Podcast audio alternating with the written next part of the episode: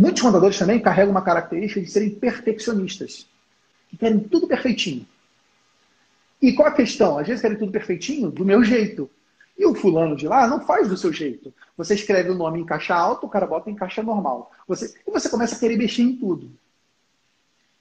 Então, são, são essas duas características. Eu acho que a, a profissão ela induz um, uma centralização e muitos contadores são perfeccionistas e querem fazer do jeito deles e, por vezes, não conseguem delegar. São contadores que, que eles, eles só sabem delargar. Eles pegam o trabalho e jogam. Vai, fulano, se vira. Tá lá com você.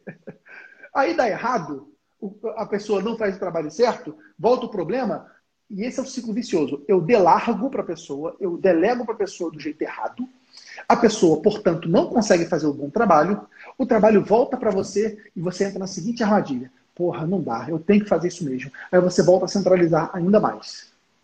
Aí você começa a se afundar, a se afundar em trabalho, em trabalho, em trabalho.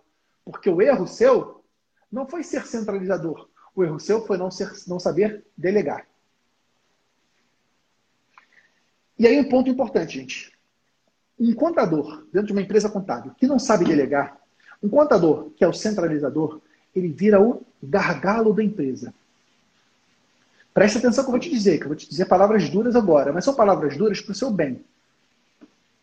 O contador centralizador vira o principal problema da empresa. Por quê? Se ele centraliza tudo, ele resume a empresa ao tamanho dele. Ele está diminuindo o negócio contábil ao tamanho dele, às suas limitações, ao seu tempo escasso de 24 horas por dia. E daqui a pouco esse contador começa a trabalhar, trabalhar e vira à noite, às vezes trabalhando, a empresa está limitada. Então, Viviane, talvez você esteja nessa armadilha. Eu vivi essa armadilha de frente. Meu pai é muito centralizador. E qual é o caminho para você sair dessa armadilha? Primeiro, eu acredito que esse primeiro passo você já fez. É você ter consciência que isso é errado. Você tem que ter clareza de que ser centralizador para uma empresa é um problema. É um problema que precisa ser enfrentado de frente e ser resolvido.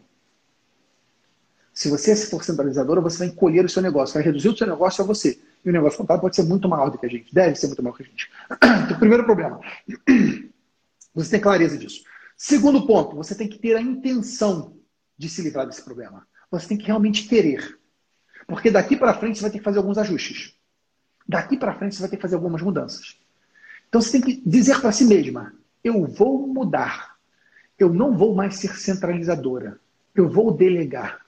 E aí vem a terceira parte, que é como delegar do jeito certo. Para você delegar do jeito certo, você tem que fazer cinco etapas. Preste atenção. Uma delegação quando você delega algo para alguém, primeiro ponto, você delega a atividade, mas você não delega a responsabilidade.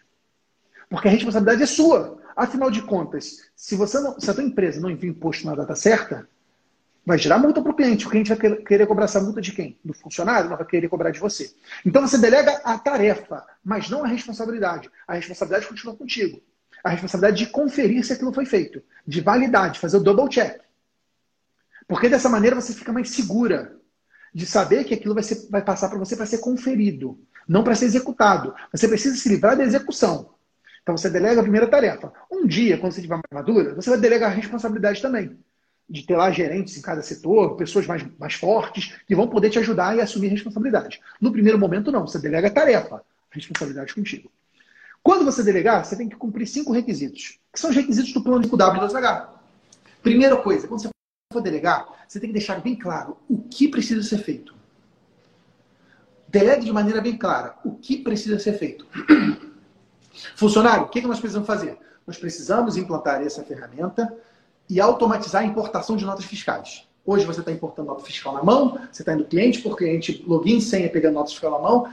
Isso pode ser automatizado. Você vai fazer, implantar esse, essa ferramenta. Primeiro ponto, o que? Segundo ponto, onde muitas pessoas esquecem, preste atenção. Por que eu vou fazer isso? Você precisa explicar com clareza para a pessoa que está fazendo por que isso deve ser feito. As pessoas hoje em dia, elas não seguem mais comandos simplesmente porque o comando foi dado. Elas querem entender o porquê. Se ela não entende o porquê, ela não se engaja. Se ela não entende o porquê, ela faz de qualquer jeito. Então você precisa gastar tempo em convencer a pessoa por que, que aquilo precisa ser feito. Não existe essa história. Manda quem pode, obedece quem tem juízo. Isso é um jeito antigo de gerenciar. As pessoas dos dias de hoje não aceitam mais esse tipo de comando. Se você tem um funcionário numa idade mais nova, acho que eu só agora.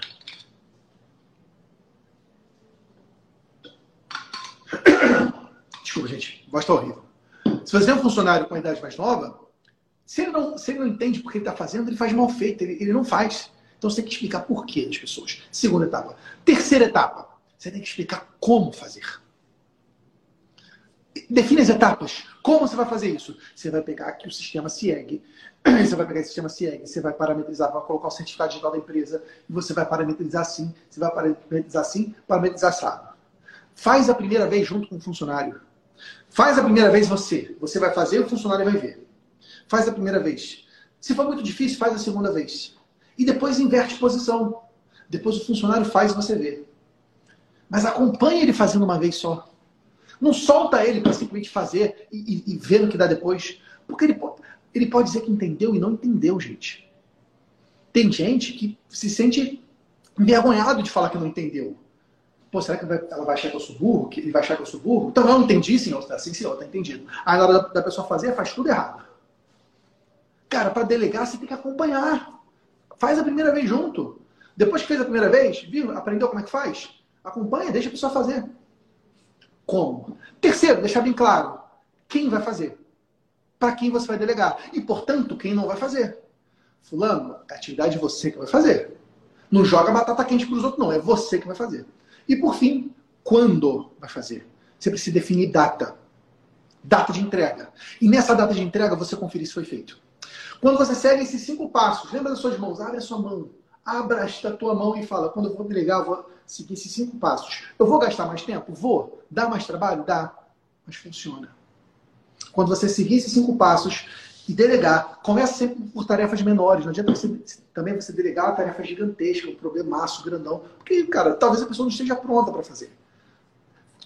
Crie pequenas vitórias. Faça pequenas vitórias. Seu time ganhando confiança. Você confiando no seu time. E daqui a pouco, quem sabe, você consegue criar um time e uma empresa contábil autogerenciável.